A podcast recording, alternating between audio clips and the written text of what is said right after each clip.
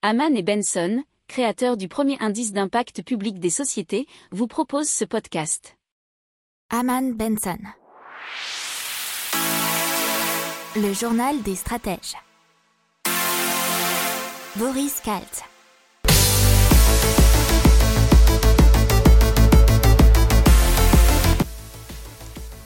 Bonjour à tous et bienvenue dans le journal des stratèges pour une revue spéciale énergie et CO2. Alors on va vous parler de la France qui doit réduire sa consommation énergétique de 40% d'ici 2050. Ensuite on parlera des émissions de CO2 en France et 70% proviennent des transports, chauffage et alimentation. D'ailleurs on continuera en parlant de chauffage avec Helio France et aussi 4Inch pour des chauffages plus respectueux et aussi qui réduisent la consommation. Vous écoutez le journal des stratèges numéro 158 et ça commence maintenant.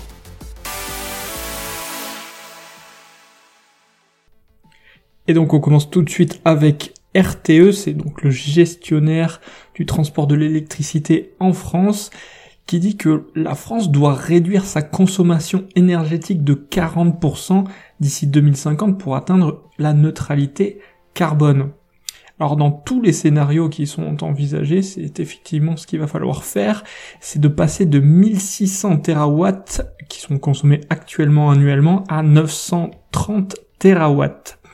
Pour ce faire, la France devra remplacer les énergies fossiles actuellement consommées par de la biomasse et de l'électricité décarbonée, passer euh, de 400 terawatts d'électricité produite aujourd'hui à 645 terawatts en 2050, soit passer de 25% à 55% du mix énergétique.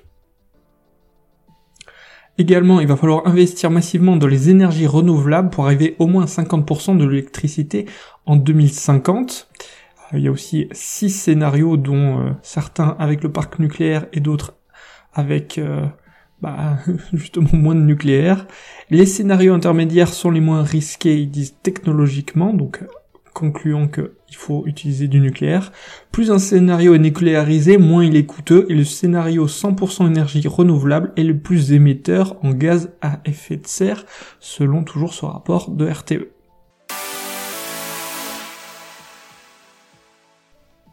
Allez, on continue en parlant des émissions de CO2 et que 70% des émissions de CO2 proviennent des transports, du chauffage et de l'alimentation en France.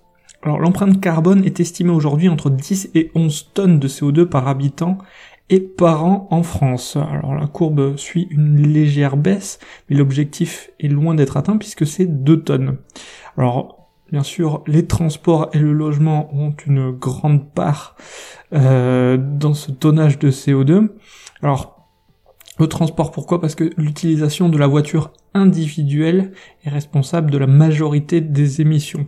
L'avion pèse aussi, hein, parce que mais beaucoup moins, même si l'exemple qui est donné là, c'est parce que c'est un article de Libération, un aller-retour Paris-New York émettra à lui seul entre 1 et 3 tonnes de CO2 selon les estimations.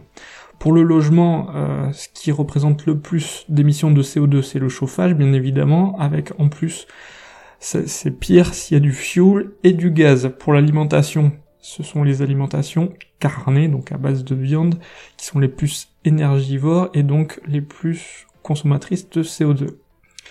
Euh, pour le numérique, ce qu'on nous dit, c'est qu'il représente environ 420 kg par personne, mais plus des trois quarts de cette dépense sont liées à la production de biens, donc smartphone, ordinateur, tablette, téléviseur. Et la consommation en électricité, c'est vraiment dans une moindre mesure puisque c'est à peine 16% de la quantité de CO2 émise par les réseaux et les serveurs.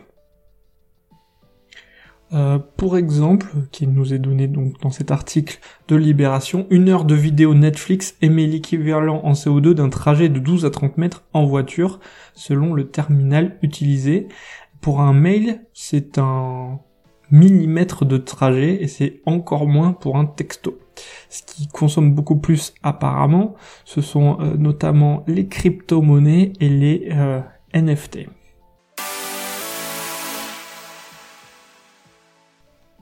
Allez, on continue, on vous parle de chauffage plus respectueux pour l'environnement avec Helio France. C'est la seule entreprise en France à fabriquer des panneaux solaires thermiques conçu avec des matières recyclables pour une production d'eau chaude qui sera moins énergivore. Et donc ce sont ces panneaux qu'il ne faut pas confondre avec des panneaux solaires photovoltaïques qui eux servent à produire de l'électricité. Alors c'est une entreprise française de Haute-Garonne qui est la seule à concevoir et fabriquer des panneaux qui se servent de la chaleur du soleil pour chauffer l'eau courante. Alors ils sont conçus avec des matières premières recyclables comme le cuivre, l'aluminium ou encore le verre. L'objectif d'Héliofrance est de produire localement un chauffage solaire plus respectueux de l'environnement dans un souci de développement durable. Euh, cette entreprise a produit 1300 chauffe-eau cette année, on prévoit 3000 l'an prochain. Euh, ils ont eu un CA de 2 millions d'euros et ils projettent de tripler ce chiffre d'affaires en 2022.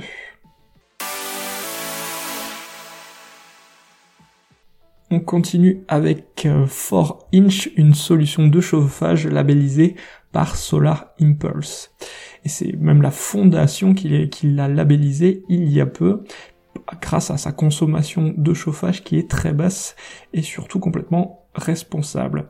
Alors, le système développé par 4Inch s'appelle Schnugger, je suppose que ça se prononce comme ça, qui permet de programmer en fait la température pièce par pièce à la carte. Alors le fondateur, cofondateur pardon de la société Xavier Hang euh, nous dit ce qui suit, comme si un petit concierge s'occupait de tout à votre place. Ça, c'était dans un article de la RTBF. Et comment ça fonctionne? Il s'agit de remplacer les vannes des radiateurs par de nouvelles vannes connectées sans pile et sans fil. Pour faire simple, ces vannes vont recevoir les ordres d'un système central, qui est un sorte de calendrier préétabli à l'avance. Vous déterminez exactement ce que vous souhaitez et au moment voulez, à l'endroit souhaité, le chauffage se met en route. Alors, euh, comme je vous le disais en introduction, la société 4Inch a obtenu en novembre dernier le label Solar Impulse Efficient Solution.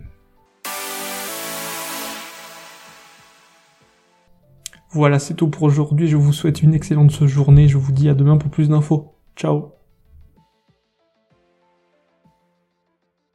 Pour approfondir ces sujets, abonnez-vous à la newsletter de Haman et Benson et écoutez nos autres podcasts que vous retrouverez dans les notes de l'émission ou sur notre site internet.